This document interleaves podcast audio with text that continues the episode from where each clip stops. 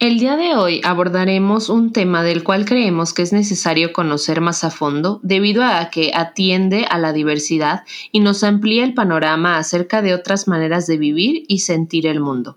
¿Qué es el autismo y cuándo surge? ¿Qué dificultades se pueden presentar durante el desarrollo del infante al ser autista? ¿El autismo cambia con la edad? ¿Qué sucede cuando son medicados? ¿Cómo es vivir con autismo dentro y fuera? Tenemos el honor de tener a Melissa Cruz, psicóloga, cuenta con una maestría en discapacidad e inclusión social y actualmente es estudiante del programa de doctorado en ciencias de la Universidad de Alcalá. Trabaja como psicóloga infantil y asesora en discapacidad e inclusión social. Decidió abrir su página de Autismo Project como una forma de compartir lo que está trabajando en el doctorado. Le encanta el arte, dibujar, pintar y escribir. Raíces Conscientes. Un viaje de transformación en busca de respuestas a cuestiones familiares de crianza y educación que nos han llevado a despertar un pensamiento crítico colectivo, valorando y cuestionando todo aquello que nos inculcaron desde la niñez, lo que hemos aprendido en el camino para deconstruirnos, descubrir nuestra esencia y trascender a través de diálogos y entrevistas con personas que comparten con nosotros esta búsqueda, trataremos de acercarnos a posibles respuestas que nos permitan dirigir nuestra vida en conciencia. Quédate con nosotras, Jimena y Marta Alicia.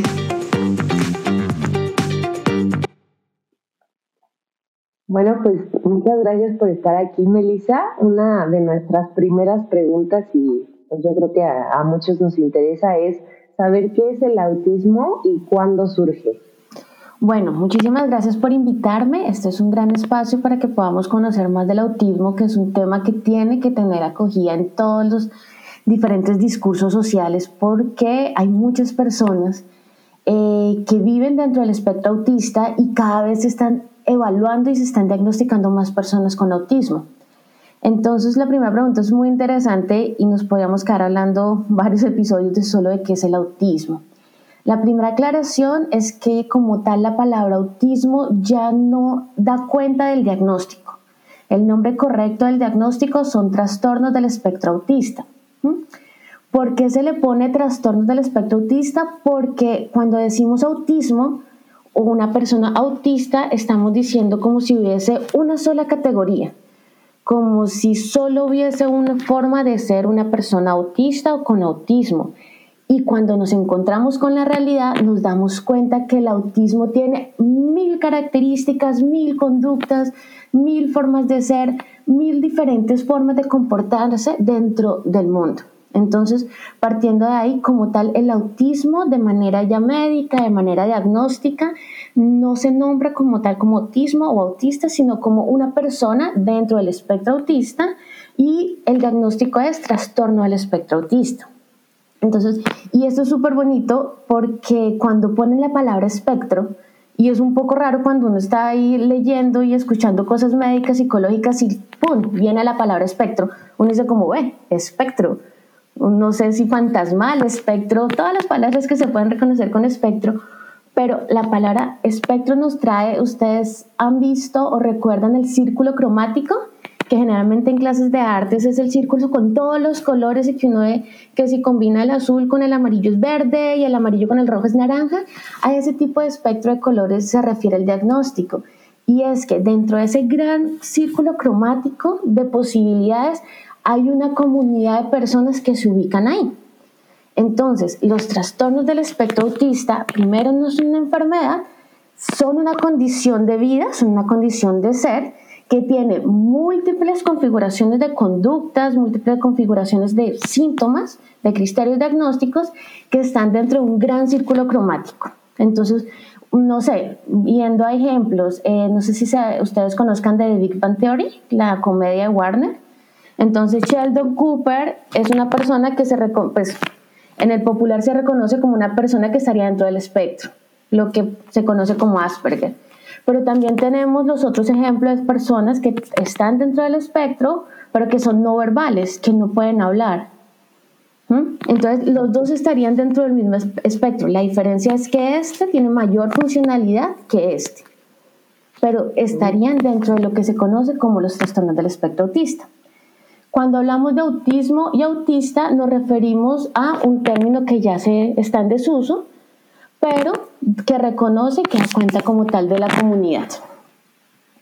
Okay. Oye, entonces me surge la duda porque yo siempre, bueno, creía que el Asperger era, pues no, que, no entraba dentro de la, lo que dices tú, dentro del espectro autista, sino que era como algo diferente, pero entonces está dentro. Perfecto, y eso es algo que pasó mucho, y es que el Asperger se sacó como un síndrome aparte del autismo, porque se dieron cuenta que dentro de ese muchas cosas que podría ser las personas con Asperger tenían alta funcionalidad. Entonces podemos decir que, digamos, este era el autismo, este era el Asperger, o sea, está el autismo, el Asperger y la normalidad. Pero en los últimos años se ha redefinido y se, como tal el criterio diagnóstico y el nombre de Asperger se eliminó de los, de los manuales diagnósticos. Ahora todo se acoge dentro de los trastornos del espectro autista. Mm, entonces ya entra dentro del espectro. Entonces el Asperger ya hace parte de los trastornos del espectro autista, con diferente nivel de funcionalidad. ¿Y cuál, en qué momento o sea, surge? Uy, ese es otro punto. El autismo es una condición de vida, no surge. Tú eres una persona con autismo. ¿Sí? O sea, tú eres una persona que tu configuración hace que tus características te ubiquen dentro del espectro. ¿Qué pasa? Los síntomas empiezan a, o todas sus características se empiezan a evidenciar en la primera infancia, que es desde el primer año. ¿Qué empiezas a ver? Empiezas a ver que el niño eh, no te mira los ojos, empiezas a ver que el niño o la niña tiene dificultades para comunicarse, empiezas a ver que no entiende eh, o no tiene una respuesta emocional como tú la esperabas, digamos que todos los demás niños en tu familia van, te abrazan, te dan picos y él no, a él no le interesa.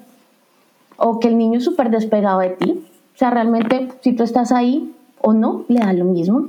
Empiezas a ver que tiene movimientos repetitivos, por ejemplo, que se viene hacia adelante y hacia atrás, por ejemplo, que aletea, mueve sus manitos, por ejemplo, que camina en punticas, camina en las puntas de los pies. Entonces, esas son características que tú empiezas a decir, oh, mi hijo tiene este tipo de características y empiezas a buscar ayuda y empiezas a buscar diagnósticos. Pero como tal no es que, digamos, que surja como una enfermedad de un momento a otro, como, uy, me dio una infección o me dio una gripa, no. Es una característica que empieza a sacar una serie de síntomas.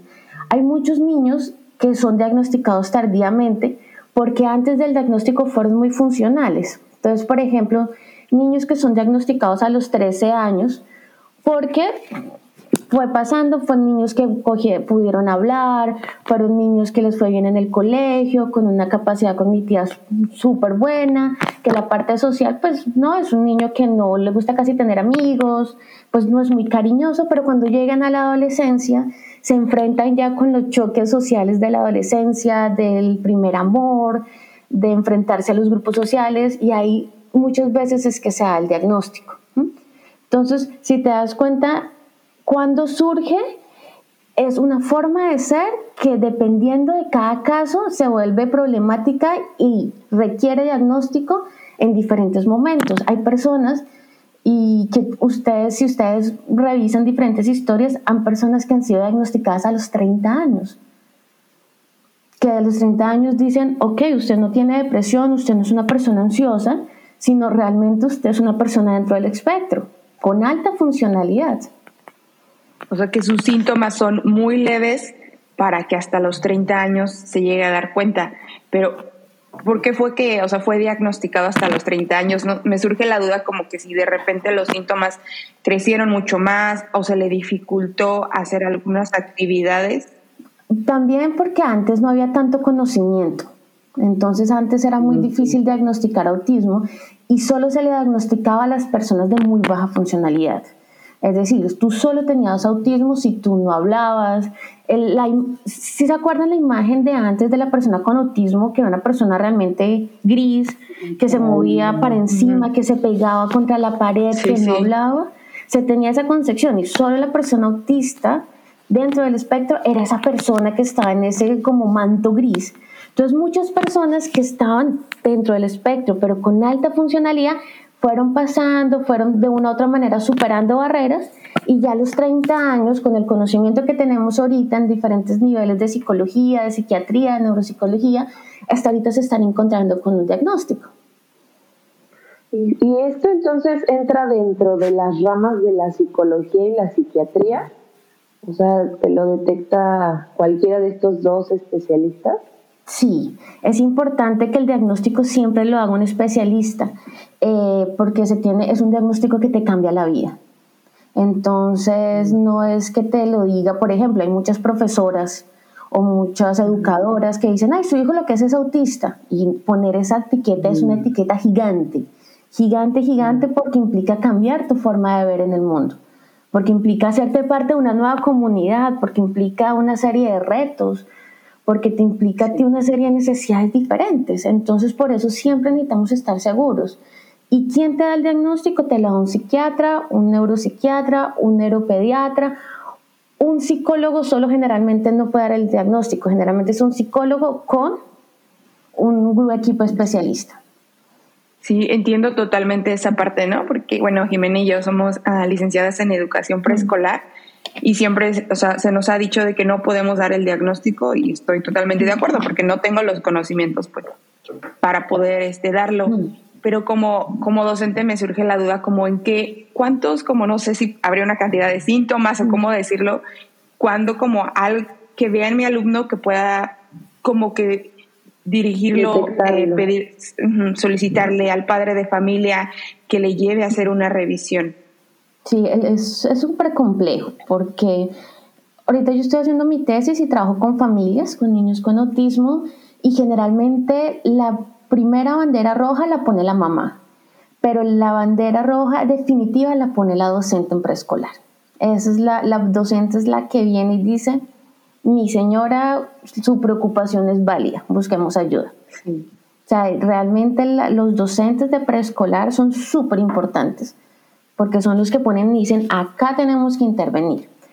¿Cuándo tenemos que buscar ese tipo o pedirle a los padres que se remitan a, a diagnóstico?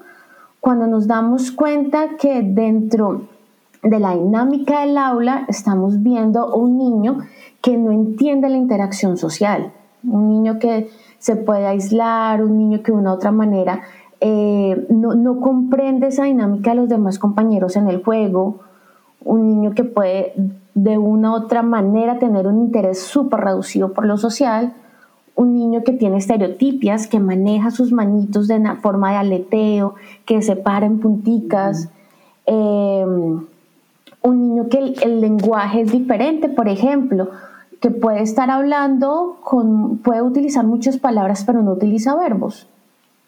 Entonces dice agua, mamá, agua, mamá, pared. Agua, mamá, mesa, pero no utiliza un verbo para juntar todo esto. Y más encima, bueno, es que realmente cuando son tres criterios diagnósticos, hay por un lado un desinterés en lo social, no hay reciprocidad en la conducta social, en, en la relación social, o sea, no me interesa estar, tener amigos, no voy y saludo a la profe, la profe me da igual. Eh, el segundo, hay un movimiento estereotipado repetitivo, es un niño aleteos, un niño con estereotipas, tipias o intereses restringidos, es un niño que solo le gustan los dinosaurios, que solo le gustan los círculos, que solo le gustan las piedras pero que por más que la clase sea la mejor clase que tú des, que tú sabes que esta clase fue buenísima, que cantaste, que le mostraste muchas cosas, no, él solo está interesado en su piedrita, en su cosita.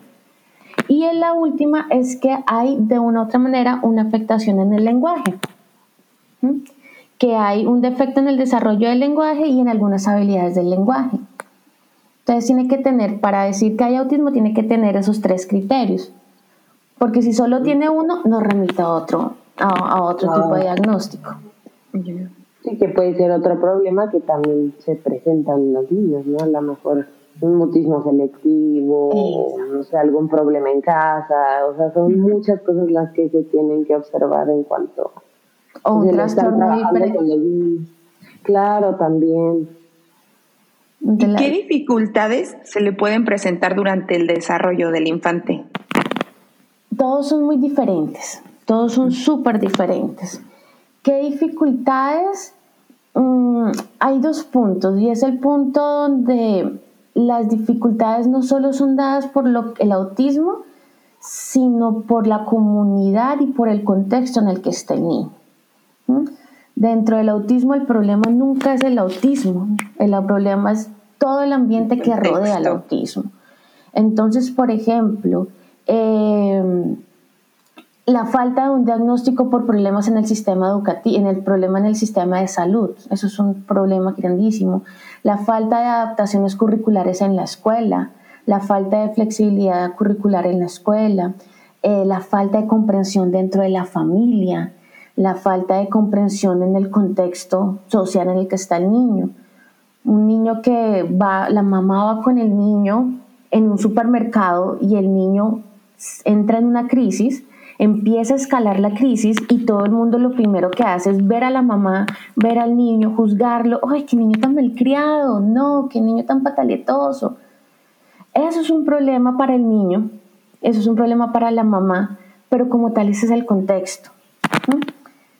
Entonces, como qué dificultades hay en el, en, qué dificultades hay en el desarrollo, por un lado esas dificultades que nos dan en el ambiente, por el otro las dificultades de las expectativas que tienen los papás, porque chocarse con el hecho de que tu hijo hay la posibilidad que nunca hable o hay la posibilidad de que dependa de ti es bastante fuerte, porque para ellos generalmente eh, cuando, usted, cuando uno lee las historias de las personas adultas dentro del trastorno que cuentan cómo fue su infancia, emocionalmente lo que más los marcó fue esa serie de choques con la sociedad y con las expectativas. Entonces, por ejemplo, las estereotipias, que es ese movimiento repetitivo, antes se creía que eso tocaba eliminarlo y habían muchas terapias para eliminar estereotipos. Ahora uno leyendo las biografías de las personas adultas con autismo se da cuenta que todos sus movimientos les da seguridad. Entonces uno lee como ellos dicen como no, yo empezaba a moverme para estar más tranquilo y todo el mundo me regañaba y mi papá me decía que no porque me miraba mal mi abuela, me miraba mal mi vecino. Entonces si se dan cuenta, la, la dificultad recae sobre qué ojo la está viendo. Y generalmente si la vemos es porque la gente afuera del, espectro empieza a verlo como un problema. Claro, como diferencia, o sea, siento que, como lo decías tú, no tenemos como esto es lo normal lo que no está dentro de lo normal, lo diferente, entonces pues todos tenemos derecho a juzgarlo porque no lo conocemos. Yo siento que está ahí el problema justamente, porque a lo mejor ya que nos expresas como cómo son los estereotipa, estereotipias de las personas, este, pues a lo mejor ya tú dices, ah, ok, o sea, no es que sea un berrinche, es que tiene a lo mejor eh, el espectro autista, pero hasta que no lo sabes, pues a lo mejor no lo sacas de esa parte de que hay el niño berrinchudo. Sí, por eso creo que está como que el deber, ¿no? De informarnos para poder brindarle la atención adecuada, ¿no? Hay, hay algo súper interesante en ellos y ellos son, la mayoría tienen o hipersensibilidad o hiposensibilidad. Ella su parte sensorial es diferente. O ellos reciben muchos estímulos al tiempo o a veces reciben muy pocos. Pero cuando tienen hipersensibilidad, generalmente ellos sienten más fuerte, escuchan más fuerte, ven luz más fuerte. Entonces, se pueden de una u otra manera, cosas que a uno no le molestan, los puede molestar más rápido. ¿Mm? Entonces, digamos, el sonido en la calle, cuando uno está en un trancón y empiezan los pitos, que uno ya ah, se acostumbra. Lo que pasa es que ellos lo escuchan por mil veces más y claro, eso les genera a ellos una crisis porque es, imagínate el pito, si es molesto tener un pito, multiplícalo por 100. Uno ahí queda como, carajo, no me lo aguanto. Claro. Y bueno, aquí me surge una duda rápida. ¿Esto lo detectan porque es, no sé, es la falta de algo eh, en el cerebro o es como, pues, cómo saben o, o, qué afecta o cómo dices es que pues tiene autismo porque tiene esta falla en el cerebro o no sé, o sea, cómo lo sabe un neurólogo o un psiquiatra o psicólogo. La verdad, y siendo sinceros, del autismo sabemos tan poco, súper poquito. Y para las causas del autismo no hay una causa. O sea, el autismo es causado por el gen X, por enzima Y, no. El autismo ya de manera médica se puede etiológicamente como la causa que lo produce se divide en dos. El autismo primario es ese autismo que conocemos que no conocemos causas, que es multifactorial, que generalmente se puede ver a muchos factores al tiempo. Y el autismo secundario, se me da el otro nombre, autismo secundario, bueno, déjamelo en secundario, eh, generalmente es debido a un problema genético metabólico, ¿sí? Y ese se ve a través de exámenes genéticos y a través de unos exámenes de metabolismo. Ese está relacionado con otros subdiagnósticos que son como el síndrome de Red y el trastorno del cromosoma X débil. Esos son, los, esos son los autismos que, son, que tienen una causa genética metabólica que conocemos, pero son solo el 30% de los diagnósticos de autismo. El 70% son primarios y son de manera multidimensional, multifactorial, pueden ser producidos por una cantidad de cosas. Entonces hay hipótesis que hablan de la vitamina D, que hablan de eh, contaminación. Las vacunas, ¿no? Ahora que se estuvo la vacunación, bueno, del COVID, estuve como que viendo cómo se, se, algunos artículos que decían que podía ocasionar, perdón, el autismo. Y eso, es un, un mito. Pero bueno, entonces esa, esa, parte multifactorial, cuando es genético lo hacemos, si es secundario es muy fácil verlo a través de, de cosas médicas, de exámenes, pero si es del primero, de autismo primario, toca partir de neuropsicología y exámenes comportamentales y de conducta. Entonces se aplican una serie de test, se aplican una serie de baterías diagnósticas a la familia, al niño y a los docentes. Y con respecto a lo que tú dices, lo de las vacunas y el autismo, es una hipótesis que dio un médico en los años 80 que se quedó dando vueltas en el imaginario de las personas, de que el autismo es producido por las vacunas.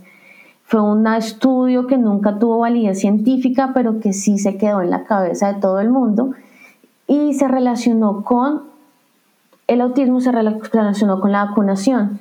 Y el problema es que ahorita hay muchos niños que tienen, digamos, fueron vacunados, diagnosticados con autismos y se le pararon, se paró su, su cuadro de vacunación y están teniendo problemas médicos graves, no por el autismo, sino por la falta de las vacunas. ¿Mm? Porque eso es muy complejo, no hay ninguna investigación, no hay ninguna evidencia médica que diga que el autismo es por vacunas. También hay ahorita muchos vendedores de humo que dicen que el autismo es por una bacteria en el estómago y que se cura con dietas, con omega, con una poconón de cosas. Y ahorita lo que pasa es que, están cogiendo a los niños, los están metiendo en cuanto tratamientos inventan y en muchos casos eso es un tipo de maltrato infantil. Ah. ¿Mm? Porque hay gente que plata vende cosas. Claro, eso es por permiso de los papás, ¿no? Supongo yo. Claro, porque tú estás desesperado, tú estás desesperado porque tu hijo tiene tres años, no habla, todo el mundo, nadie te dice, eso es algo sin cura, tú no entiendes, tú quieres que tu hijo sea normal y es válido. Y llega un vendedor de humo que te dice que es doctor, que él curó a su hijo, curó a su hija, y te empieza a vender una serie de suplementos que les está haciendo más daño a los niños. Cuando hay un tipo de problema metabólico, hay veces los niños con autismo generalmente tienen problemas con su alimentación. Entonces se pegaron de ahí para vender un poco de tratamientos a punta de dietas y de, suplementos que no a todos los niños les funciona, que puede que le funcione solo a aquellos niños que tienen autismo, que tienen un problema metabólico y específicamente tengan problema con una enzima o con este alimento, pero no son todos. Sí. Oye, y esto, por ejemplo, cuando es en la infancia se presenta de cierta manera, ya nos dijiste, o sea, que mm. también hay como, yo me lo imagino como un termómetro, ¿no? O sea, que hay niveles, o sea, hay, niños que, que, a lo mejor tienen más contacto social o que desarrollan más su lenguaje y hay otros que son más retraídos. y esto, o sea, desde que son pequeños pues ya los clasificas ahí y con el paso del tiempo puede que cambie o ya se queda como en ese nivel. Eh, como el autismo es una condición, una enfermedad, no se cura, pero tú puedes ganar habilidades. Y realmente un niño puede, hay diferentes niveles, hay nivel 1, 2 y 3. El nivel 1 es cuando tú no necesitas, el niño necesita como el mínimo ayuda y apoyo social para ejercer su autonomía. Realmente necesita muy pocas cosas para hacer sus actividades diarias. Y el nivel 3 es cuando el niño o el adulto necesita una gran parte, o sea, necesitan mucho apoyo, necesitan mucha ayuda, para ejercer sus actividades básicas diarias y tener autonomía.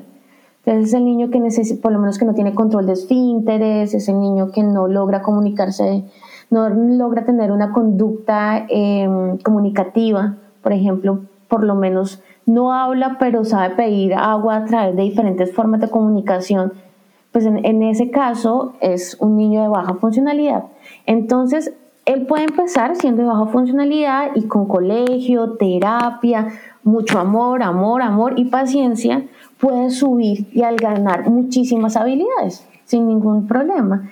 Por lo menos que día estaba, estaba hablando con una mamá y el niño aprendió a hablar a los 12 años. Y un momento aprendió a hablar a los 12 años después de ella juraba que su hijo no iba a ser, eh, pues no iba a poder nunca hablar él se comunicaba a través de otras formas, pero no era comunicación verbal. A los 12 años logra comunicación verbal como si nada, empezó a hablar de la nada. Entonces, si llega a ser atendido, pues se le va disminuyendo, ¿no? Y le, o sea, todo llega a ser como mucho más fácil. Exacto, pero lo que, lo que es necesario es mucha atención y apoyo. Claro, sí, como cualquier trastorno, ¿no? Perdón, como cualquier trastorno, yo creo que siempre estaba la pelea que tenemos entre maestros a veces con los papás de, es que si lo llevara a terapia, es que si le apoyara, es que si le diera atención, o sea, sería otra cosa en cuanto, porque sí somos muy buenos para exigir, pero al momento de que tenemos que dar es como de, ah, es que ahí viene otra parte, ¿no? O sea, como que también el apoyo a los padres de familia, porque también como que creo que les cuesta el aceptar que mi hijo pueda tener este alguna dificultad. Como que no quiero, o sea, no quiero mejor ver la realidad. Los papás lo, muchas veces lo mencionan como un duelo, el duelo de enterarme que tenía autismo, porque es de una u otra manera que todas las expectativas que tú tenías sobre tu hijo ya no se van a dar. Yo quería que mi hijo me dijera, mamá, te amo, como su primita de dos años, y no me lo dice. Y sé que puede que no me lo diga. Ese duelo por esa expectativa es muy fuerte. Y generalmente son a los papás los que más les cuesta. Los que los, las mamás son, las mamás son de frente, dicen, ok, es diagnóstico, es tal cosa, hágale, vamos a trabajar pero el papá, el hombre, le cuesta mucho más reconocerlo. Sí, yo creo que por lo mismo de que eh, pues tienen más expectativas, ¿no? A veces los papás. Mm. Y las mamás, pues yo creo que también es el contacto que tiene o el acercamiento. Pero sí, yo creo que también se recomendaría, ¿no? Que tomaran terapia los papás, o sea, eh, psicológica, porque pues sí, como lo dices, es un cambio, es algo que ya tú traes tus expectativas, es como cuando pierdes a un amor y tenías todas tus ilusiones, yo lo veo así, sí. como de, Una escuela para padres, ¿no? Y, y en algunos casos es necesario el medicamento como parte del tratamiento. Bueno, con los medicamentos hay varias cosas. Volvemos, si es un autismo secundario y sabemos que hay una base biológica, genética o metabólica que lo produce, es necesario unos ciertos medicamentos. Solo los puede dar un médico especialista. Por el otro lado, hay una serie de medicamentos eh, que van hacia la parte comportamental, que a veces sirven para la ansiedad, que sirven para regular el comportamiento, y eso los tiene que remitir el psiquiatra o la o neuropsiquiatría, no, perdón, psiquiatría infantil. No todos los niños y las personas con autismo requieren medicamento, solo algunos casos. Bueno, y no me... No, no me ha tocado tal, pero pues sí me han contado, ¿no? A veces cuando reciben cierto medicamento, cómo es un cambio muy drástico, no que incluso están como que a la hora de recreo o a la hora de la comida y se ve como que si estuviera muy cansado, no sé si es como por el ahí desconozco, o sea, si es como porque de repente fue medicado o lo que pasa es que hay, los muchos medicamentos que son para eh, manejo de la conducta tienden a adormilar un poco al niño. Es dependiendo de algunos medicamentos. Ya es muy, ya porque la mayoría de medicamentos funcionan muy bien y tú ves los cambios. Digamos, no en el caso del autismo, tengo otro, otro tipo de diagnósticos que son niños bastante conflictivos, con comportamiento bastante violento, que se escalan rapidísimo después del medicamento uno los ve un poco más centrados, los ve un poco más sociales, más receptivos. Pero también, lo que te digo, hay casos, también hay medicamentos que los adormilan mucho. Por eso es importantísimo que los medicamentos siempre vayan acompañados por psiquiatría, cuando son necesarios. Además, porque son medicamentos. Dime. O sea, se puede cambiar si, por ejemplo, tú estás viendo que le está afectando al niño en cuanto a su desarrollo. Mm, puedes ir con el psiquiatra y decirle, es que veo que está adormilado. No, sí, si el medicamento lo que hace es adormilarte el niño y que el niño esté ido, no te sirve. O sea, le estás haciendo otro daño. Estás cambiando full conducta por nada de conducta, pero ninguno de los extremos es bueno. Y pues el, el psiquiatra tiene que entender eso. Para que un niño tenga un, medicamento conductual, o sea, que tenga manejo de la conducta, generalmente pasa por diferentes tipos de dosis, por diferentes tipos de medicamento antes. No es que te doy este y este, sino que toca ajustar a veces dosis. De pronto sí es el medicamento, pero en una dosis inferior. Sí, yo creo que entonces es importante como tener esta asistencia de un especialista y estar monitoreando qué pasa con el niño en cuanto se le administra el medicamento y saber, ¿no? En qué momento tomar la decisión de, oye, no, esto no está funcionando, porque si no sigue siendo un abuso al final de cuentas. Y, y nos surge otra, otra duda que es cómo se vive el autismo dentro y fuera, porque una cosa es estar como lo veo como cercanamente a una persona que tiene el espectro autista y otra es somos las personas que a lo mejor no tenemos un contacto tan cercano con alguien. ¿Cómo lo ven adentro? Ellos tienen miles de experiencias, tienen miles de formas de ver el mundo de manera diferente. Ellos sienten el mundo diferente, ven, escuchan diferente. O sea, ellos cuando digamos son hipersensibles, ellos sienten la harina, por lo menos uno cuando un niño con autismo que tiene, que es hipersensible, por ejemplo, a la textura, la forma en que ellos juegan con la arena es muy bonito porque se nota que la experiencia es diferente, porque la tocan, porque se la ponen. Um, entonces es, es, otro mundo. Eh, hay niños que alcanzan a tener, no, se me olvida el nombre, que pueden ver diferentes tipos de tonalidades, de diferentes colores, pueden, esas son cosas bonitas. Eh, también tienen su forma de entender el mundo, de entender las relaciones a su manera. Que no es que esté ni bien ni mal, sino es a su manera. ¿Cómo es estar fuera del autismo? Hay dos formas. La forma es cuando tú estás fuera y tienes un familiar dentro, que es la forma donde a ti te toca aprender, donde te toca enseñarle a las demás personas, donde te toca guerrearla con muchos estereotipos, con muchos, de una manera, prejuicios sociales, y estar fuera del autismo y tú no tener ningún familiar y solo enterarte por casos que uno lee, por lo en televisión, por lo que sale en películas. Entonces, no, el año pasado iba a salir una película de la cantante Sia, Norteamérica, creo que era de ella, de un caso de una joven con autismo.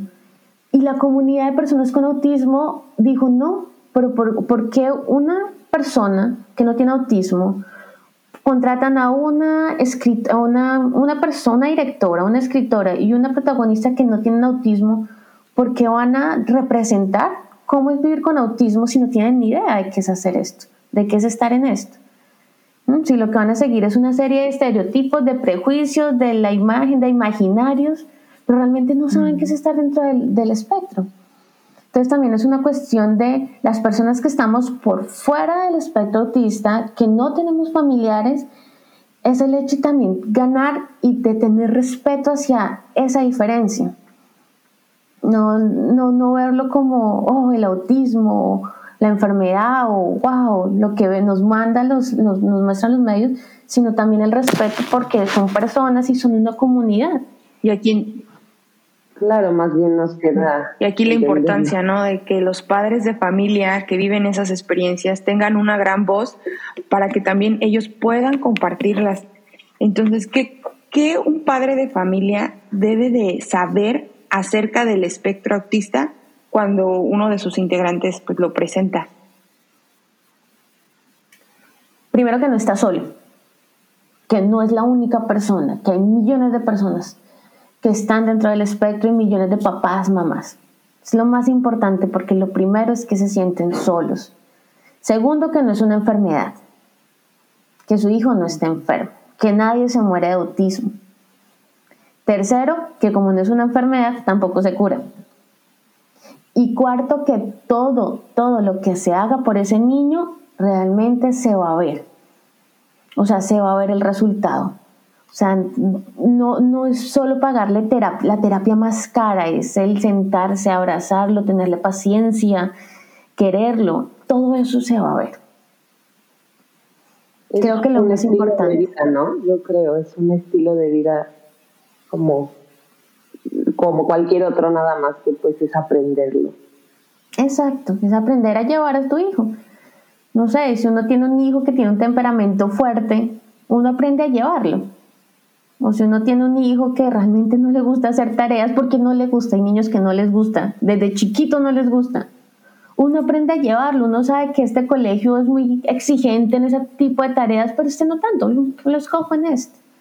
Uno sí, o sea, creo que al quitarse esos miedos y conocer sobre ello, mm. pues va a permitir llevarlo mejor. Exacto. Y también ahí nos entra la otra parte que nos toca a nosotras como educadoras, ¿no? Cuando tenemos algún alumno que lo presenta dentro del aula, eh, pues a veces nos cuesta trabajo, ¿no? Porque eh, dices tú, ¿qué consideraciones debo de tener? ¿Cómo lo debo eh, de, pues de tratar? Igual también me imagino que con amor y, y paciencia, ¿no? Pero existen cierto tipo de consideraciones que debamos tomar en cuenta. Sí, la primera es conocerlo muy bien, conocer dentro de ese espectro qué características tiene el alumno. Particularmente yo, mi primer trabajo, y yo empecé, mi, primer trabajo como psicóloga, empecé trabajando en un aula inclusiva y había un niño con autismo y yo entraba a esa aula, empezaba a hablar y este niño se escalaba, le daban crisis, se ponía súper enojado, tiraba cosas, pero y el niño era totalmente tranquilo el resto. Él tenía en ese momento acompañante sombra, que es una terapeuta que lo acompañaba a la clase. Y yo cada vez que llegaba, y era mi primer trabajo, claro, yo llegaba, él se escalaba se ponía muy bravo, yo me asustaba. Hasta que nos dimos cuenta, nos dimos cuenta mentiras. Ella se dio cuenta, el acompañante sombra, que a él no le gustaba mi voz no le, le era, no sé, súper chillona, súper... No tengo la voz más espectacular, pero a él le parecía terrible. Entonces empezamos a que yo llegara al aula y me sentara callada. Y él me miraba como esperando que hablara y nos escalaba.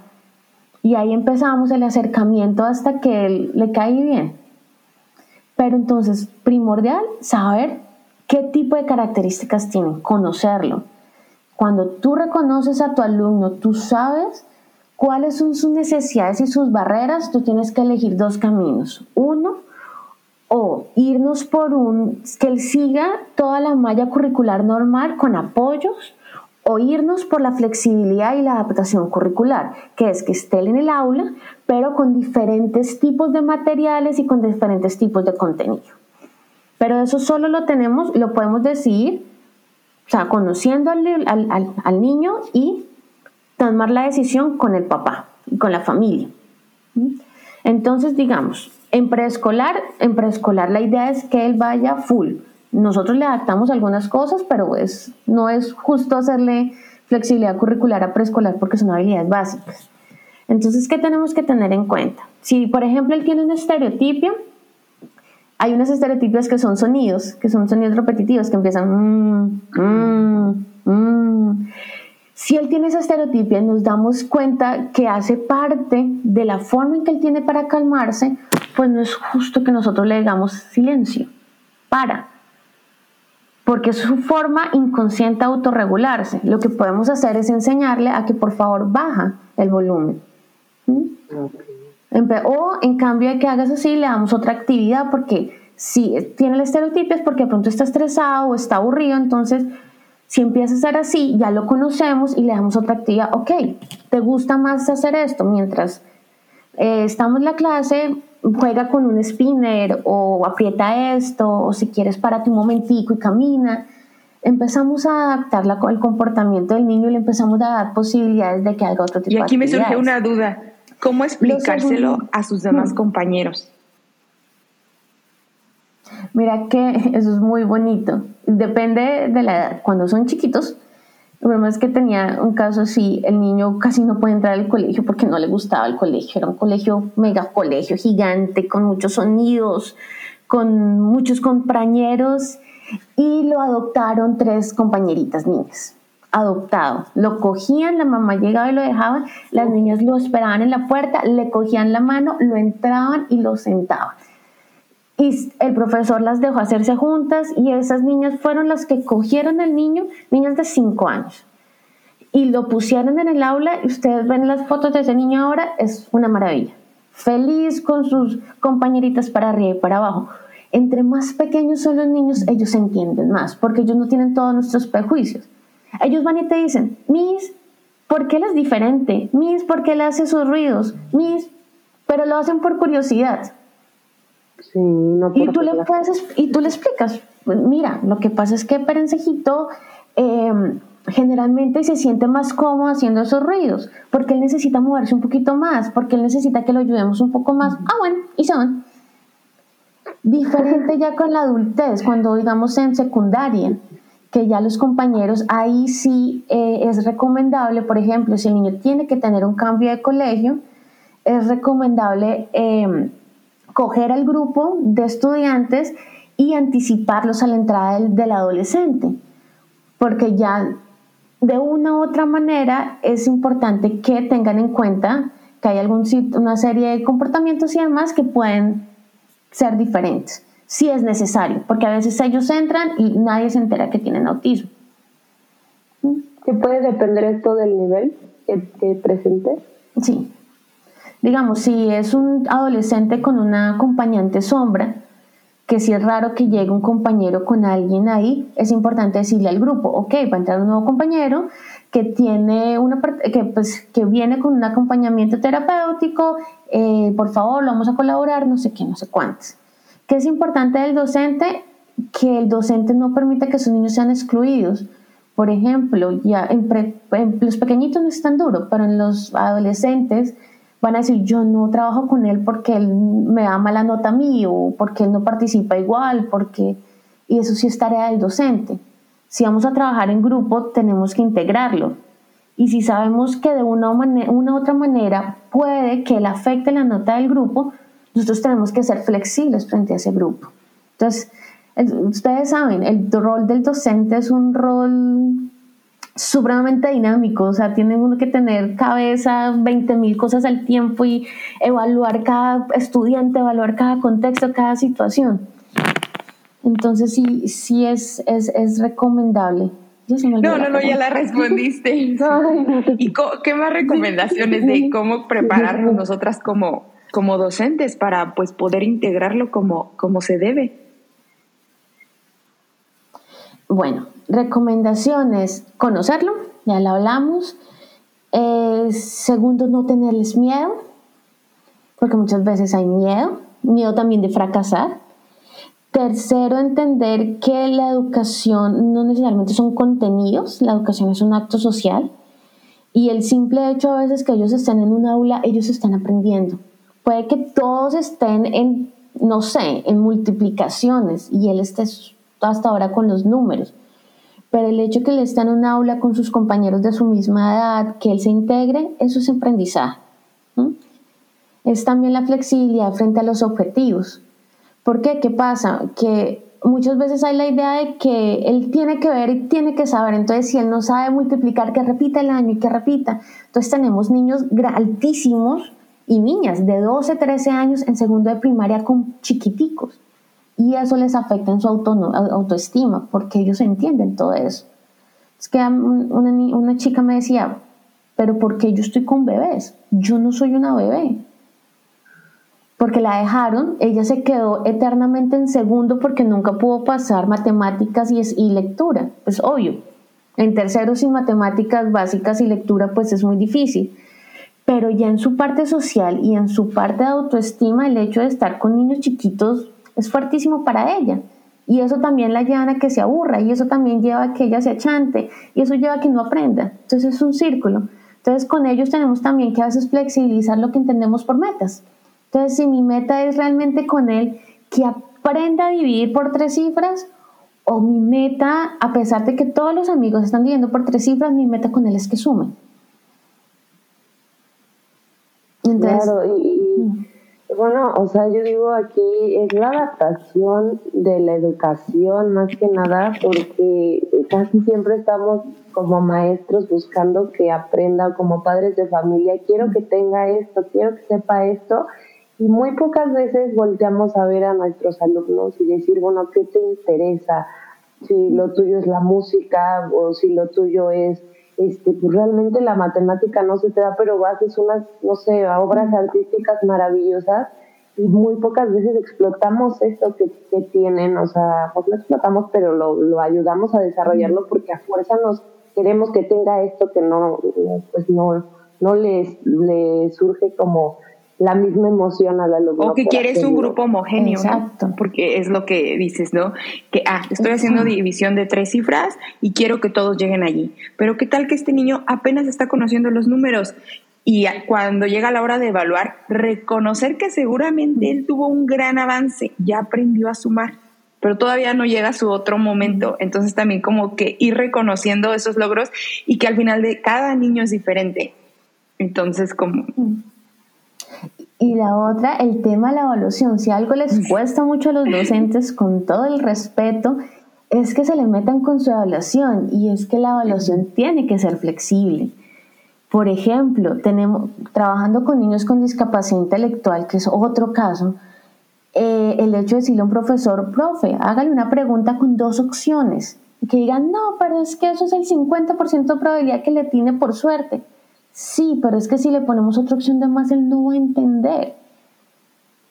O profe, hagamos la evaluación de otra manera. No, porque si todos los compañeros y los exámenes de estado, profe, pero es que si lo evaluamos ya, sabemos que de una otra manera la va a perder y no lo estamos evaluando.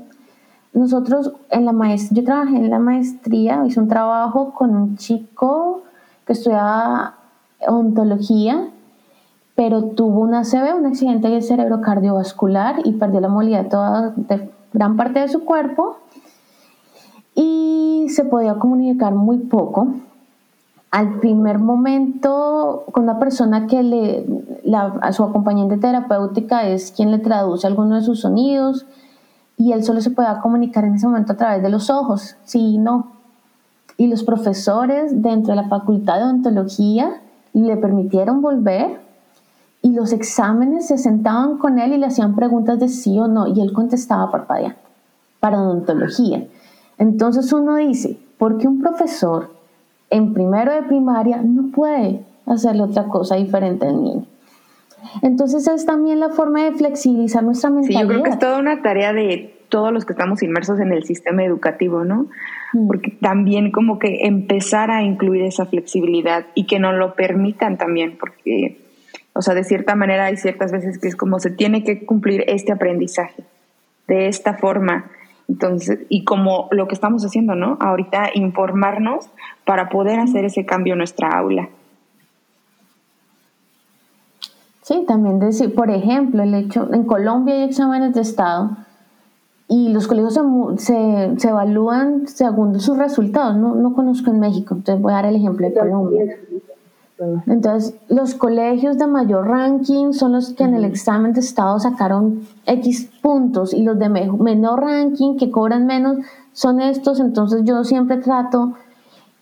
¿Y qué pasa cuando el colegio tiene un programa inclusivo, cuando tiene a sus chicos que no están en el mismo nivel y aplican el examen y les va mal? Pues obvio el colegio no va a querer tenerlos.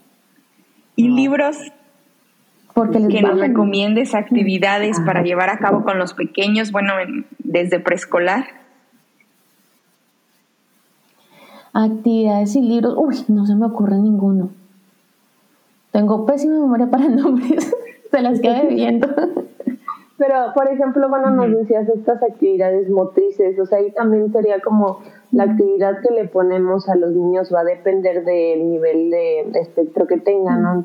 O cuando vemos, no sé, yo me quedé mucho que si tenemos, por ejemplo, este niño que, como le explicabas tú, ¿no? que tiene un nivel ya muy alto y que explota y que empieza a aventar cosas, ¿cómo manejarlo? ¿Qué hacer en ese momento?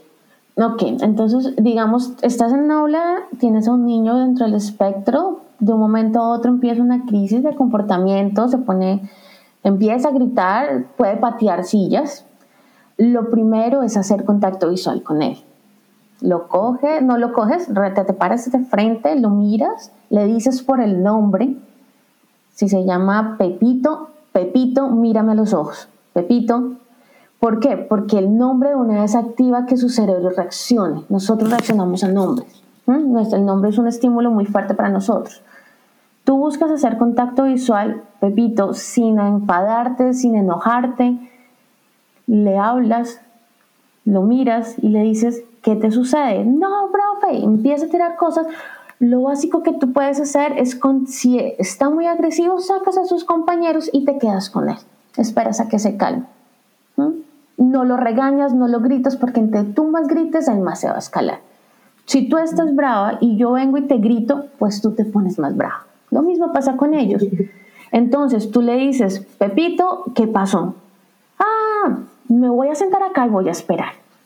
Otra cosa es si él de una u otra manera afecta o lo que está haciendo puede afectar su integridad. Para en esos casos, generalmente los papás antes te dicen, te dicen, profe, yo le autorizo a usted para que usted haga contención física. ¿Qué es contención física? Cogerlo y abrazarlo.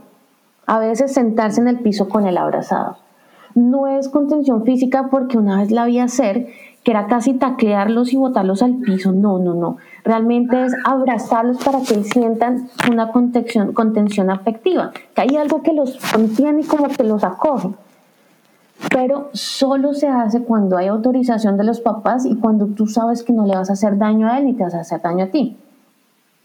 ¿Y los detonantes de esto son, o sea, también específicos? Por ejemplo, un niño con autismo de alta funcionalidad no le gusta que lo pasen al tablero. No le va a gustar, para nada. A la mayoría no le gusta, a la mayoría no le gusta en público. Entonces tú, eh, volvemos con Pepito. Pepito, pasa al tablero. Pepito, te dije que pases al tablero. Y de una te va a decir, no quiero, pero como no hay un control emocional tan efectivo como los demás, no entiende también toda la, la relación social estudiante-maestro, lo que va a hacer es estallar de pronto en una crisis y se va a poner a llorar o se va a poner muy bravo. Entonces, ¿qué puede pasar? Puede ser que tú le pusiste algo que no quería, que se sintió de una u otra manera atacado. Puede ser un sonido muy fuerte, dependiendo de los niños que tengan hipersensibilidad frente al sonido. Eh, puede ser em, que se sintió frustrado ¿Qué pasa? Muchas cosas que a nosotros nos afectan, los afectan a ellos también, pero como no tienen ese control de la conducta y no entienden de manera, de la misma manera que nosotros entendemos a veces las relaciones sociales, sus reacciones son diferentes. Sí, entonces nos queda como tarea, pues, tanto aprender como de el espectro autista, como de cada uno de los que se pueden presentar y de cómo pues llevarlo, este, llevar nuestra tarea, ¿no? Con todo esto. Por ejemplo, es importante hablar con los papás, porque todos los niños tienen sus formas de autorregularse. Hay, por ejemplo, que he hablado con una mamá y dice, él se autorregula con libros. Él puede estar muy bravo, se puede estar súper enojado y él mismo va, busca un libro y se sienta en su esquina y empieza a ver su libro. Un libro que le gusta mucho. Entonces, si hablamos con el papá, el papá nos dice, él se autorregula, siempre que está muy enojado busca un libro, nosotros sabemos que le tenemos su libro. Nosotros sabemos, o él, cuando yo veo que le empieza a enojarse, lo, le pedimos el favor que haga otra actividad o él se autorregula de tal manera o él, necesita ponerse de pie, lo dejamos que se ponga de pie. Pues es súper importante hablar con los papás. Los papás conocen a sus niños. La importancia de, la comunicación y el trabajo en equipo. Hmm. Claro. Oye, y bueno, ya como última pregunta, ¿cómo ha sido, este, qué aprendizajes has tenido al trabajar con personas con espectro autista? ellos te, te enseñan sobre el mundo, es, es, te enseñan otro mundo, tú ves las cosas con otra perspectiva, tú te das cuenta que uno tiene, uno empieza a achicar su perspectiva y a creer que el mundo es dos laditos y ellos tienen 200 mil lados.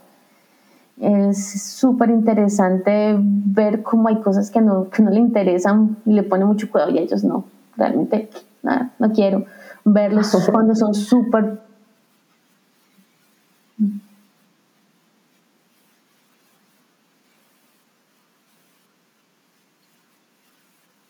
Cuentas lo que decías me gustó mucho porque dentro del aula como docentes tenemos 20, 30 alumnos que todos son diferentes y de cada uno pues tenemos que aprender cómo llevarlos.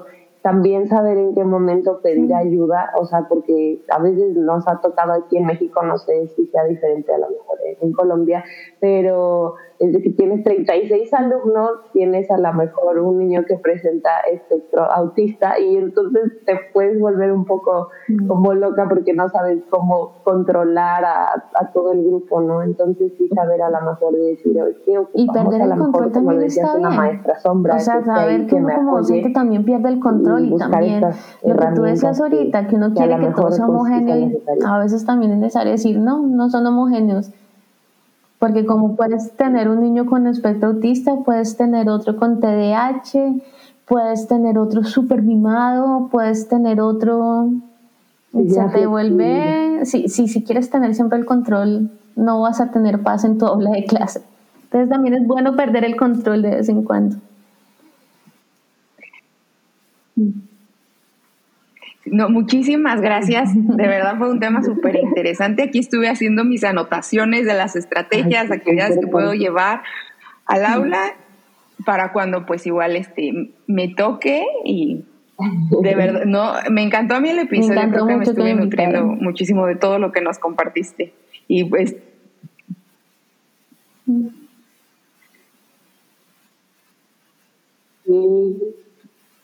Muchísimas gracias por estar aquí. Ya nos abriste un panorama este, muy, em, pues ahora sí que enriquecido, enriquecedor para todos, porque cualquiera que escuche este episodio, pues si llega a tener algún contacto con una persona que lo presente, pues ya a lo mejor va a estar más este, como con el conocimiento. No, y, estaremos siguiendo tu proyecto igual de cerca. Igual vamos a conocer personas van a saber más acerca de los trastornos del espectro autista y que hay una comunidad de personas maravillosas que a veces dejamos de lado. Y me encanta que le estén dando voz a esos temas.